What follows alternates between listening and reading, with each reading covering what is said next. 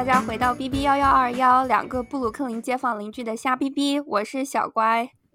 我是冉七，大家好。相信大家最近也看到了很多新闻上说的各种针对亚裔的一些恐怖活动，这个要怎么说啊？Hate crime，仇恨犯罪，大概就是这样吧。今天其实非常纠结，我们本来因为这个事情想录一期关于亚裔到底在北美或者是在西方世界有没有被物化。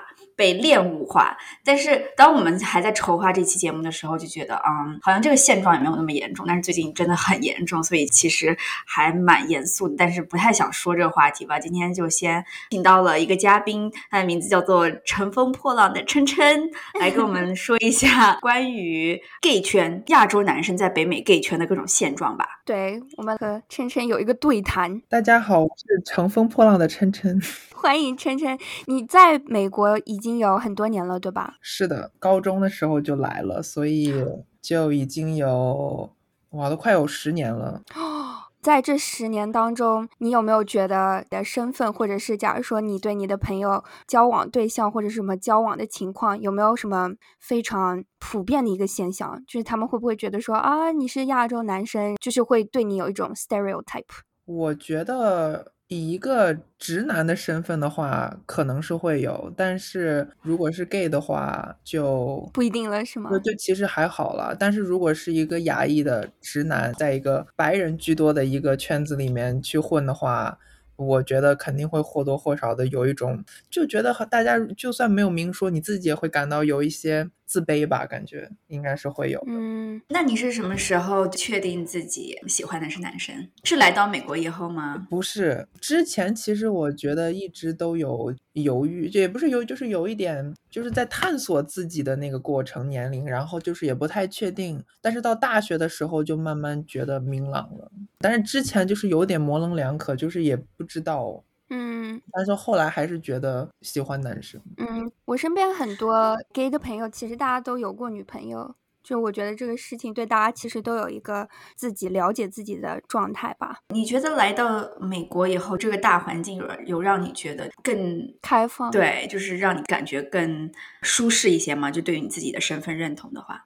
嗯，分圈子吧。我觉得，如果是在一个不分性取向的一个圈子，就是大家所有人都在一起的时候，就是也有直的，就不同各种各样的人在一起的时候，我觉得更加的舒适，就是觉得更开放。但是如果是在一个只有 gay 的圈子里面，嗯，有些时候我可能还是会觉得有一些不一样吧，会有一些应该就是自卑。我觉得有是会这么想的。你觉得在美国会更让你觉得在 gay 圈会自卑吗？比起如果是在国内的 gay 圈，我觉得会吧。但是我觉得就日常生活中，是你跟各种各样的人接触，就是在在一个很大的范围的一个圈子的话，我觉得其实那个情况是会好很多，就是跟国内相比的话会好很多。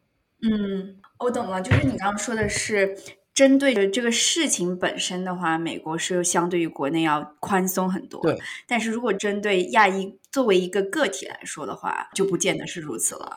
在一个 gay 的圈子里面是对，嗯，我也觉得这个我之前没有想到，我也觉得信息量很大的一个回答。对对对，因为你必须在一个非常多样化的环境。很多人说美国这边比较开放和自由，就是有的人说其实是一种无人理会你的自由，就是因为大家都非常的不同。但是如果你在美国又局限到了一个圈子，那有可能又开始会有一些 stereotype 或者是其他的那种情绪在。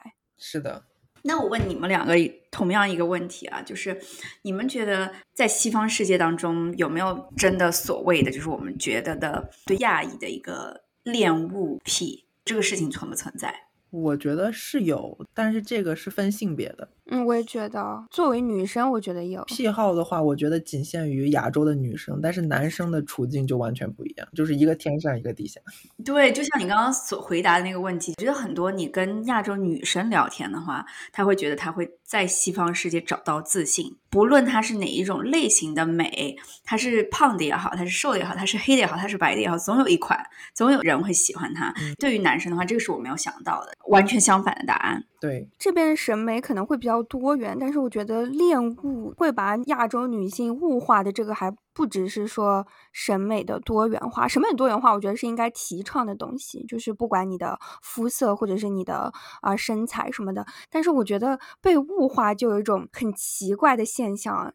像我之前遇到了我们家旁边有一个模特嘛，是我邻居，我觉得就很奇怪，他明明长得非常的帅，但是因为他的一系列行为让我觉得就是很 creepy。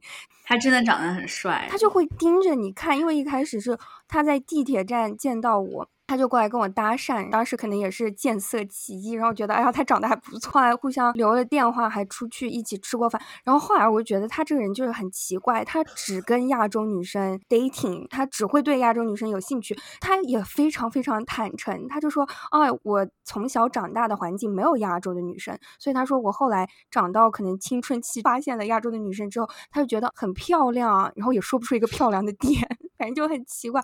然后我之前和他在一起的时候就会有。其他的，好像一个韩国女生跟他打电话，然后还一边哭一边打电话，我当时就觉得我受够了，我觉得这是怎么一个情况？他挂了电话还好意思转过来跟我说：“哎，为什么其他女生不能像你一样，我们就简单的 hang out 就好了？”我就觉得。I'm out。他要的是一个亚洲人的脸，一颗美国女生的心，他是这样的双标，可能是吧。他整个人对待你的态度就是我是一个人哎，但是你完全不了解我，然后你就会有一种觉得啊这个东西很可爱的那种感觉，我就觉得好奇怪哦。那真的就是像你刚刚所描述的和琛琛描述的这个就完全不同的现状。那琛琛你是什么时候开始觉得作为亚洲男生，因为我觉得自卑这种情绪是慢慢渐渐产生，就是你碰到一些事情啊，或者是你身边。人跟你的谈话也好，或者是一些举止，让你觉得好像有一点不太对。你是怎么这个过程？你给我们描述一下吗？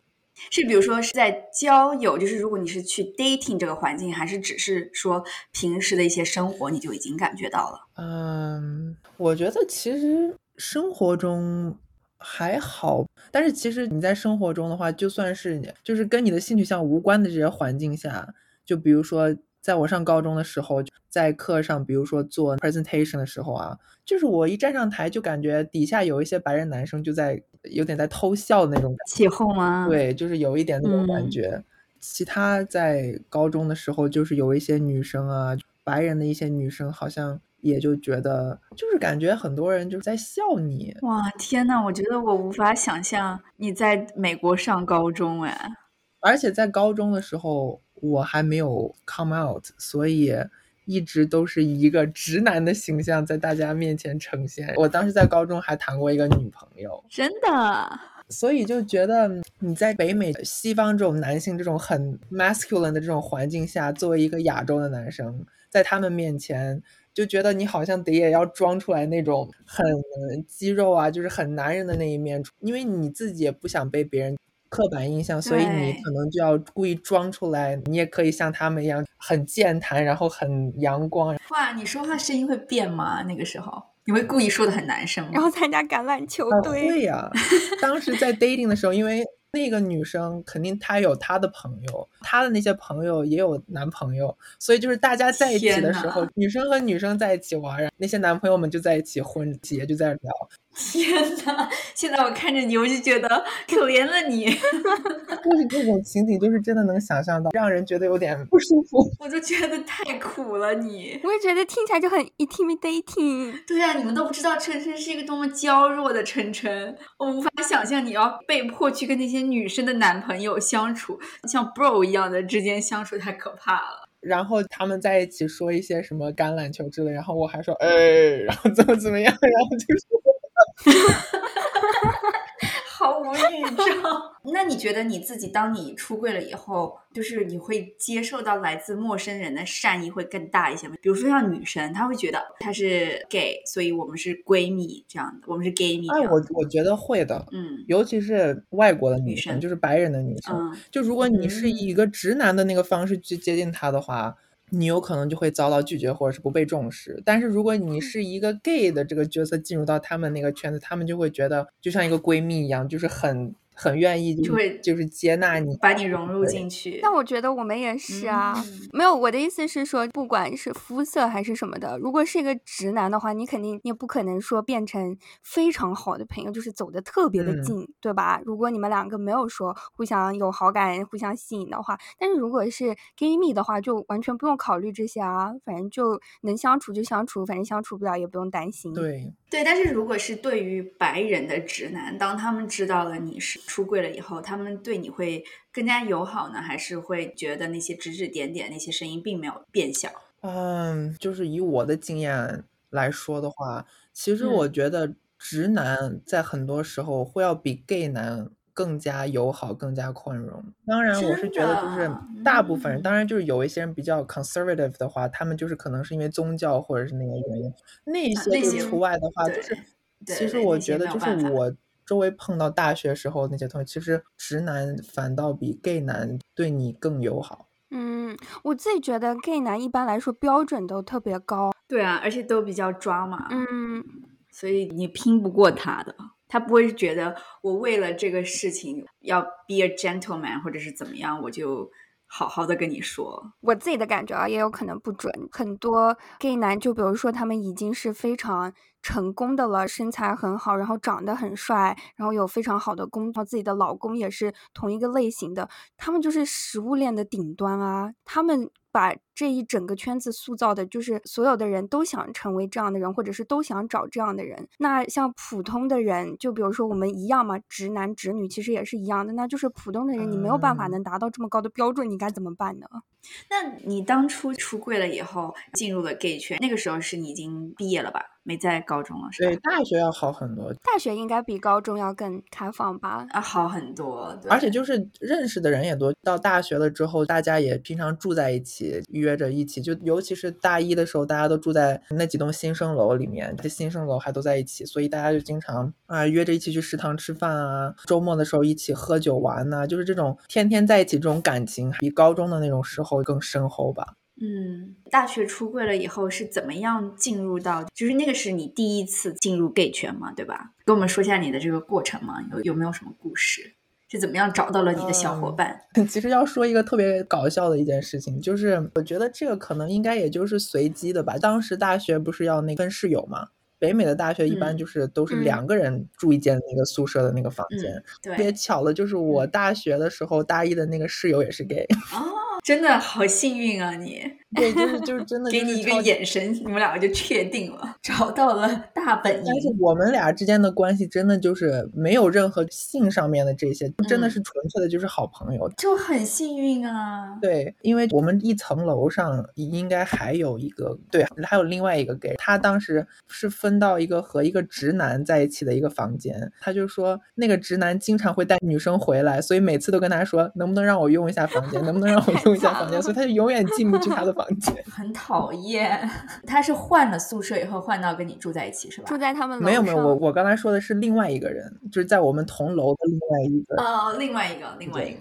那后来你们三个变成了很好的朋友？嗯，没有，就是我和他，他在大学的时候，对我和我的室友是挺好的朋友，然后。然后我的室友当时在大学的时候又交了一个男朋友，我们三个就变成了特别特别好的朋友。她的男朋友就等于是天天都住在我们宿舍，然后我们三个就等于天天就 同居在一起的那种感 觉。听起来好好玩啊！你们两个是怎么样互相确定彼此的性取向的？是一看就知道的那种？是 gay 袋打开了吗？最开始的时候是大学就是在准备报道的之前，不是会给你发那个。它有一个专门的页面，就是会给你你的室友的那个学校的邮箱，然后说如果你要是愿意跟你的那个室友提前联系一下，交流一下。对，因为大学的宿舍里面，就是有的时候可能会需要一些东西，比如说微波炉啊、小冰箱，就这种东西，就可能就是为了确认一下，就是你会不会买这个东西。如果你买了，我就不用再买。他当时给我发了一封邮件，就是想要认识我，然后问啊，我准备要往这个宿舍里面，到时候搬进去的时候会带一些东西，你会不会也买啊？就开始聊天。我查他那个 Facebook 就在上面打他名字，想看一下他是个什么样的人，就是长什么样之类的。他当时的那个 Facebook 头像就是他和他高中男朋友。去了 prom 的那个照片，所以一看就看出来了。对，所以我当时就暑假时候我就已经知道了，但是我觉得他可能应该不知道我是，因为那个时候他不知道。嗯，我们搬进去了之后，对，你那个时候也才出柜。对，你中间就是你自己 figure out 这个过程有没有纠结？有没有一个瞬间你觉得啊？我觉得有，就是和我高中那个女友分手的时候，知道。你分手了完全不难过，就觉得啊，反正应该我也不是很喜欢他。不，我是真的就是到了某一个阶段之后，就真的完全对这个人没有一点。我觉得很多情况下，小时候自己把自己当成直男的 gay 们，都是因为小时候是友谊，他分不出来。其实。那个时候你应该是跟这个人相处的很好，你很喜欢他，但是你并不知道那个其实不是爱情。所以当你要进到下一步的时候，你发现自己根本无法，每一个神经、每一个汗毛都无法做这个事情，无门可入。但是我另一方面也觉得，我有这样的一段经历，就让我有的时候觉得，其实直男和直女的那个关系中，我觉得其实女生真的还蛮贴心的啊。你有这个换位思考过是吧？对啊，他当时我们在谈恋爱的时候，他会很细心，就很贴心，就是会有 surprise 给我。比如说早上的时候来学校，他说啊，我昨天晚上做了蛋糕，然后给你。中午的时候我们坐在一起吃饭，他说，哎，我做了这个东西。所以琛琛就误以为这是爱情，他只是喜欢像交朋友一样的别人对你很好。而且我想说，不是所有女生都这么贴心的，我就没有做过。你做过，怎么会没有做过？你这个人说话好不负责任哦。他贴心的方面不一样吧？我觉得女生跟男生真的很不一样这一点。嗯，呃，如果女生跟 gay 相比呢？或者是作为你的话，你是在哪个角色啊？男生的关系当中，呃，可攻可受还是？我只能受不能攻。对啊，我就觉得你只是受，所以我非常的震惊，你当时居然还当过别人的男朋友。所以你邮件后面那个你的名字加零是策略性加零吗？哦，那个那个不是，那个那个他的邮箱有策略性加零。那个是我本来当时要用我的名字，结果我的名字被注册了，所以我才加了一个数字。那为什么不加一呢？零一二三四就是零是第一个数字，所以我就放零。我现在看了一下我的键盘，零在最后啊。我 我的键盘零也在最后。你经历过这种女生对男生很贴心，你会对男生很贴心吗？或者你会对男生失望吗？你会觉得你们 怎么这么粗我觉得会，我觉得会失望。可能也是因为到目前为止，我还没有跟男生谈过一场正儿八经的恋爱，就是没有经历过一个 relationship。就是整一个 cycle 没有经历过，对，没有体验过这种男生和男生之间的这种就是谈恋爱的这个过程。就以我现在的感受来说，我还是会觉得给我带来那个温暖，让我觉得很暖的都是女生。嗯，那我觉得这个事情你可能之后都要失望的。我觉得男生还蛮难，就是可能他带给你温暖的方式不同。如果你把你的期望保持在女生给你关怀那种温暖的话，我觉得可能对我觉得不太一定能达到达到。对，但是可能男生给你关怀的方面不太一样。我同意。好，刚刚我们聊那么多都是关于身份认同啊，一些基本的现状。那么你跟我们说一下交友，我们已经不关心了。你是怎么进入 dating 的这个现状？就跟我们讲一下传说中的网络神器 Grinder，哦就是之类的这些，你给我们普及一下。那个软件其实都是用来约炮的，不是用来 dating 的。一开始，比如说像对于女生来说的话，就像口碑不是很好的 Tinder，你可能会跟我说 Tinder 的话就是约炮。但是我觉得每一个当初尝试要用 online dating 的女生，她目的并不为了是约炮，但是她都也用过 Tinder。那对于你呢？你开始怎么去进入这个野兽般的森林？就可能高 中的时候，还有之前会知道，就是有这样的一些软件，就是专门为 gay 准备的这种软件。但是当时太小了，然后就觉得好像。也不敢去这种 软件上去。对啊，我也觉得高中对对对，当时蛮但是到了大学之后，我就觉得，哎呀，都到大学了，长大了，试一下，然后就开始下载那些软件，然后就登进去，然后就开始。哦，所以你开始也是上了软件？对啊，你也是线上进入 dating 的，不是线下。我上的那个大学其实 gay 很少，也不是一个公立大学，是一个啊文理学院，所以总的学生的人数也不是那么多，gay 的人数又更少，所以。就其实也没有那么多人了，真的是想认识人的话，让自己的这个铺更大一点的话，其实应该去公立学校读。嗯，对，因为公立学校的人更多。真的，我觉得毕业了以后回看，所有交友最好的地方还是大学。记得我们之前说过，在燃气找房子的时候，然后你们俩不是都说，不知道为什么网上抛出去的广告约到的人都是奇奇怪怪的人，我就很想知道是怎么奇奇怪怪的人。你们两个都有同样的体会。真的就是感觉喜欢亚洲人的人，也不能说是奇奇怪怪，就也不是说我喜欢主流的人啊，但是就是非常小看很多主流的人也找了亚洲人，也是，但是就是可能也是因为我们住的地方的原因，就非常偏门的人很多，是吧？或者因为你们两个的原因，也有可能。那你说一下嘛，你的 online dating 的，对你有没有觉得你会 attract 就某一种类型？有啊，有，我觉得有。回到你第一次使用的时候，慢慢跟我们细说。我其实都有在用。我最开始的时候，Grinder 用，然后 Tinder 我也用。但是这两个东西其实我觉得是目的不太一样。Tinder 的话，我觉得大家上那个上面主要还是就是想去 date，去跟人见面，然后不是以性为目的的见面。但是 Grinder 的话，大部分就是真的就是想要上床的那种。对，而且像我们之前刚刚讲的，Tinder，因为毕竟还有女生，我觉得这个圈子稍微扩大一点，大家可以标准没有说那么的高，因为实在太多不同的人了。有没有一个特别惊心动魄的见面经历？感受啊。我觉得不管是 Tinder 啊，还有 Bumble 呀这些 dating 的这种软件，真的我到现在用那个软件滑来滑去，滑到我现在把那些软件都已经卸载了，就真的是很心烦。我滑的人，人家不喜欢我，然后喜欢我的全是我不喜欢的，所以我现在真的就我真的都把那些都已经卸载掉。P D 的那首歌，喜欢我的全部都是那种很艺术的吗？特别的，对，就是那种太艺术那种，太艺术的那种，前卫艺术的有，对对。我懂你说的，就是看起来怪怪的，就是对对，真的太艺术了一点。对，就是也没有怎么说呢，高端艺术，不太实用，就是不太对，真的不太实用，这看起来真的就是跟我完全不是我喜欢那种类型，但是我喜欢的就是那种阳光运动型，大家都喜欢的，但是那种就是我是喜欢这种比较外向，比较。阳光？那你有没有真的出去过，成功钓到一个阳光宅男？那我觉得是有，只不过就是不是在那 Tender 上，是在 Grind。然后发生了什么？就是上床，太直接，就没有别的了吗？聊天呀，一起喝酒呀，一起吃饭，然后，但是这个还是在我去葡萄牙的时候发生。是一个葡萄牙人，葡萄牙的阳光男孩，也是你的类型啊？对对对，是的。还是那种满脸胡渣的，我最喜欢。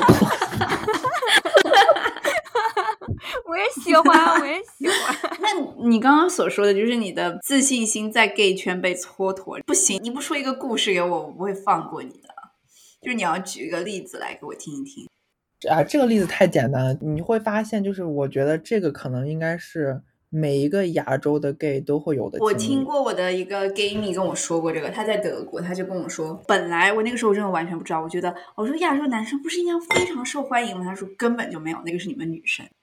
真的是这样子？怎么讲？就是应该先从 gay 圈的这个文化来讲吧。在欧美的 gay 圈里面，在最顶端的应该是白人，白人是在最顶端，然后他们最受欢迎的就是那种肌肉发达，然后是白人那种是最受欢迎。其他的那些种族，拉丁裔的也很受欢迎。然后黑人其实如果肌肉发达、长得还行的话，也很受欢迎。但是亚洲人的话，就会被人认为不是很 attractive 的那种。如果是亚洲男生，肌肉也很发达，长得也还不错的，这样你觉得受欢迎吗？我觉得，如果这个人的肌肉发达一些，可能会收到的信息有可能会多。但是如果你是一个跟一个白人比的话，你周到的东西肯定还是会比白人少很多。但是我觉得这个不一定是。男生女生的差别，我觉得这个亚洲女生也有同样的。对，因为如果是一个同等白人女生和我，如果我们两个差不多同等身材、同等家庭状况、同等的外貌的话，我自己觉得她应该是。但是这个就回到了起初我们提到的问题，女生是存在 fetish 的。我觉得，你比如说你，他喜欢就是喜欢你这一块，对对对，你就有可能比这个白人女生更吃香。但是我觉得像他所说的 gay 圈，就是男生就是一个类型了，就是他选择做 gay 的时候，我喜欢的类型就叫做男生。这个之下又有。又有区分，不是说是我喜欢的类型是亚洲男生，或者是不是亚洲，所以我觉得可能这方面不太一样。不过就很奇怪，虽然说是可能会有的人对亚洲女生会比较有偏好，但是就现在想起来也觉得不是一件好事。圈圈快给他翻一个大白眼，还不是一件好事。我是他凡尔赛吗？要翻我白眼？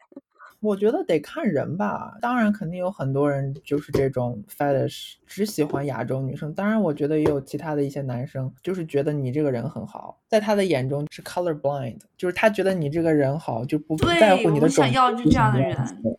你觉得你们两个是不是这样的人？我觉得我是 color blind，你们两个？我觉得我是。我也觉得我是。我觉得我一般不太先以肤色先 judge 别人。对。那你跟那个男生最后就在葡萄牙是不是？嗯，在葡萄牙留下了美好的记忆，然后就没有了吗？然后就回来了。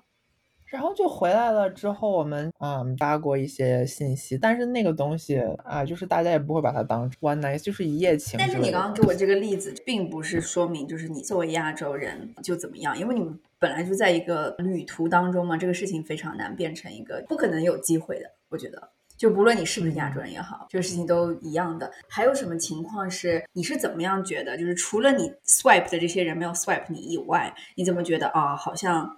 亚洲男生不是很受欢迎，这个其实，在那个 Grinder 上也是一样啊。你是一个亚洲人，你就是跟别人搭讪，比如说跟一个长得很帅的，然后就是身材也挺好的一个人搭讪，你跟很多人发信息，然后就没有人回。但是女生也有很多这个问题，我不知道这个事情会不会安慰到你。我也有很多女生的朋友，包括我自己，很多时候就你在 dating app 上面就跟跟别人说话，很多时候这个人就不会回你了。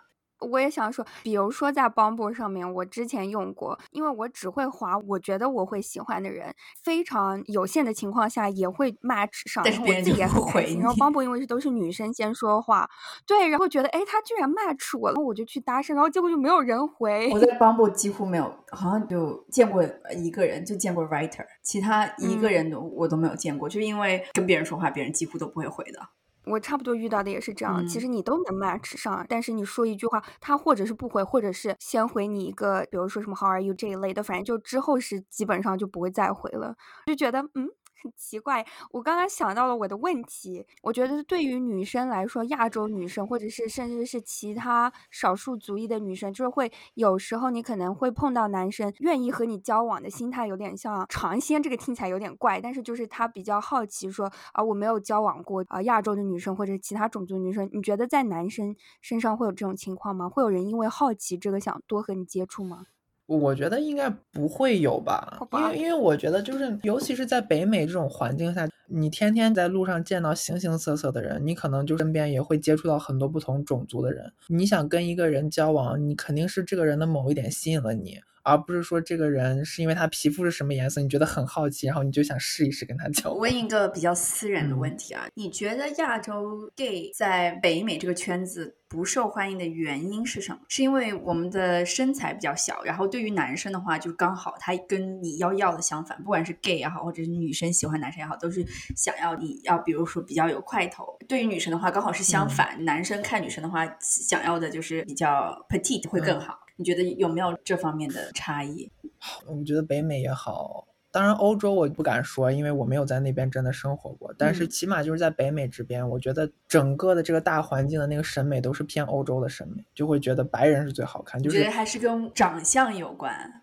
而且我觉得长相有关系，而且就是这种刻板的印象有关系。亚洲的男性在别人的这个刻板印象中，好像一直都是那种很弱小啊。你像其他那些白人男都是去健身房去锻炼啊，怎么样？但是他们的刻板印象就会觉得亚洲男生可能就是那种很书呆子的那种，然后就是弱弱的，在社交活动上也很非常内向。那如果你的角色是，比如说是你的话，就我觉得你就像女生一样嘛。就是如果是在这一卦的人当中。倒不是越阴柔越好吗？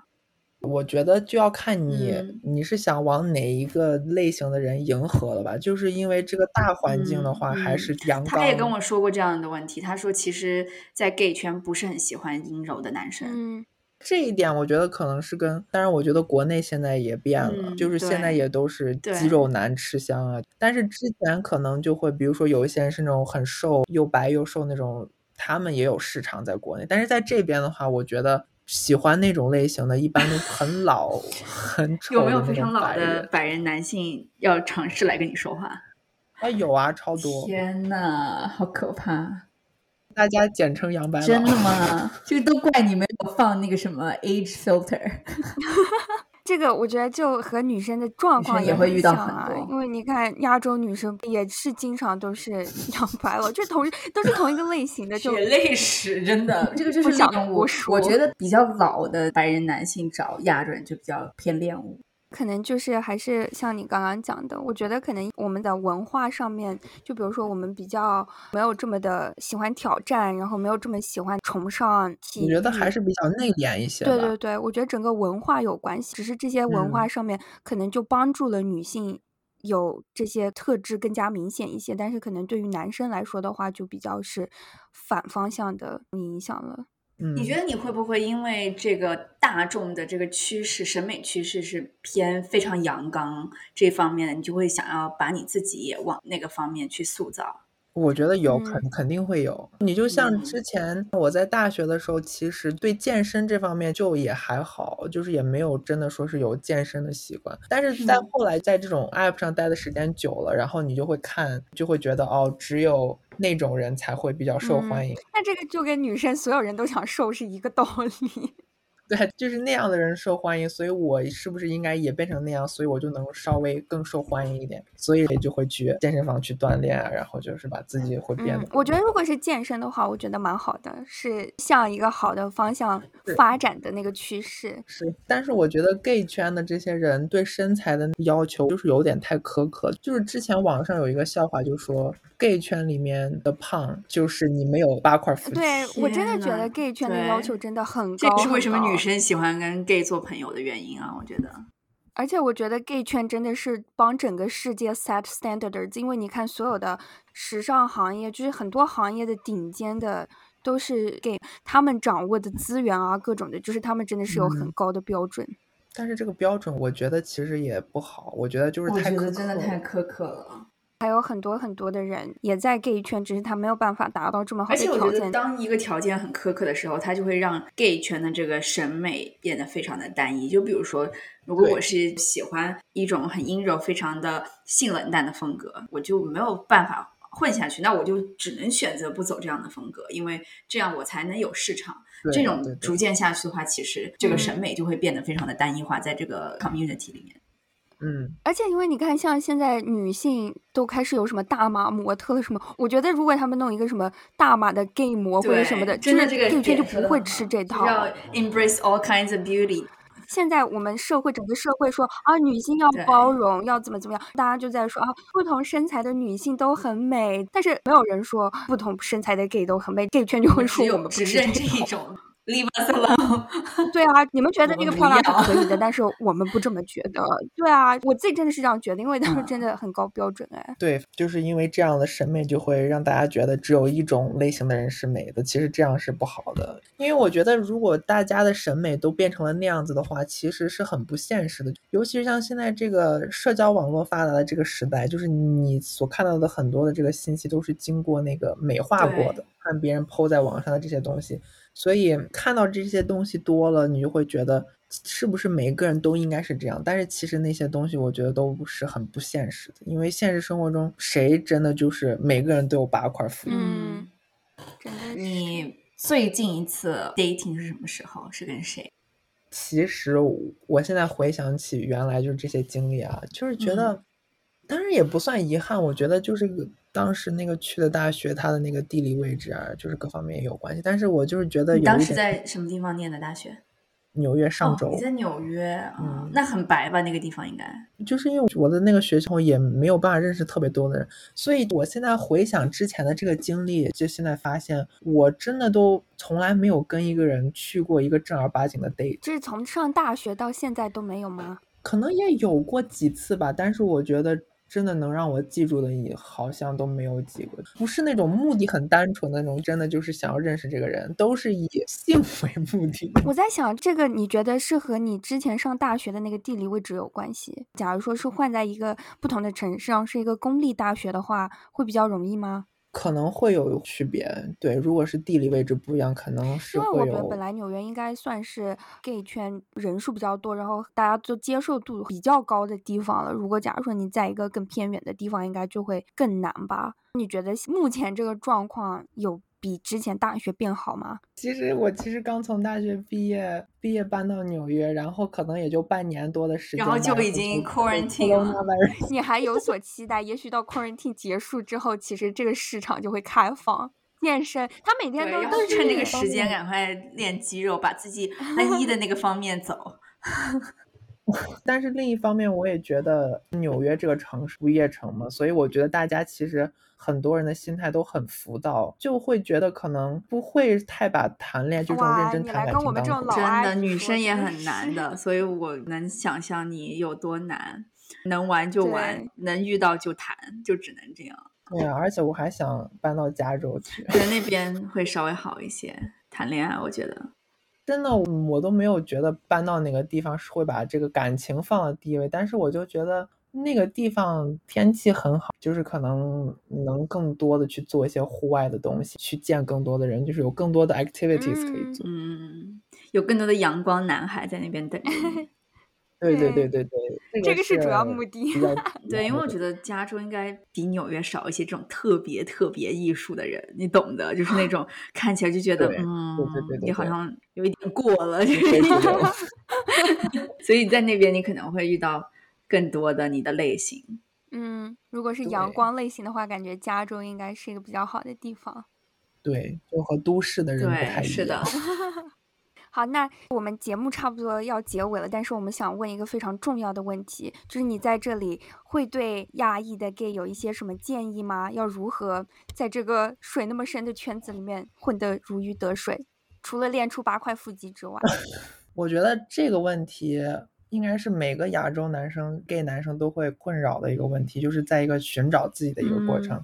但是首先，我觉得应该是从自己改变吧，从这个。性格上、外貌上变得更加外向一些，不要那么内向，多去跟别人交流，把自己的性格变得就是外向，变得更好。然后在身材上，我觉得也是，虽然说是你不用练出一定要八块腹肌，但是我觉得有一个这种好的身子，有这种锻炼身体的习惯也是很重要的。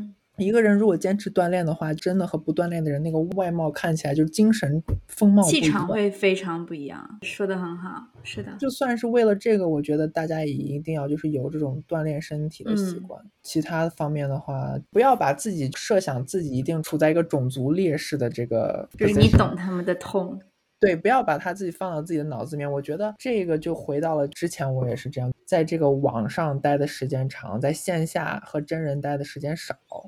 正确的应该是多去认识别人，比如说有一些什么活动啊。有一些什么朋友的 party，我觉得这种人和人之间的这种交流，我觉得比网上有效的多。我同意，我觉得在网上花的时间多了，真的就是不管你是什么类型的人，增加你的焦虑，被强迫的去意识到自己和别人的差距就很可怕。对，对对对对。而且你比如说像刚刚琛琛说的，你如果跟别人发信息，别人不回你的话，你就会开始不断的谴责自己，judge 自己。其实可能并没有什么的，但是你就会给自己很多负面的能量。而且很多信息，像你之前说的，都是被美化过的。在网上，你可能看起来觉得，哇，这个人怎么八块腹肌，其实都是 PS 出来的。App 上面的那些人，他看你，他就只看你的这个照片，他看你这个照片，就在脑海里面已经想设定你这个人是什么呀。对，另一个方面就是真人要多参加这种交流的话，也是这个，就是有助于打破他们的这个刻板。说的好，他们可能想，哦，你可能是这种柔弱的这种内向，但是。你跟这个真人见面了之后，你很阳光，散发出的那种气场，让他觉得把自己的这个印象打破。对，就是在线下的这种活动、真人的 date 当中，你才有机会能把你自己，不是你这个种族，是你自己展示给别人。对你作为一个 individual 展示出去给别人看。对，说的很好。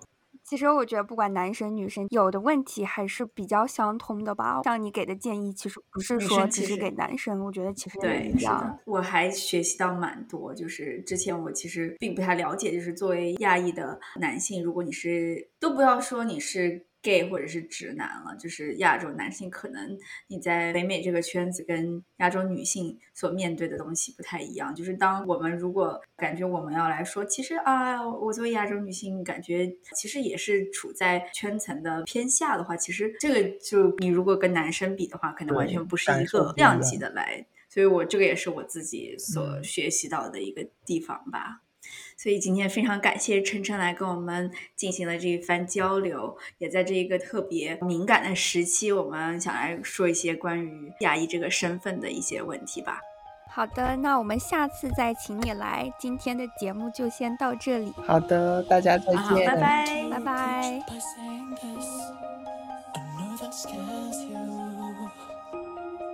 all of the big occasions you might have missed. No, I accept you. And I don't even need to know your reasons. It's okay, it's okay, it's okay. I think you sometimes forget I would know you best.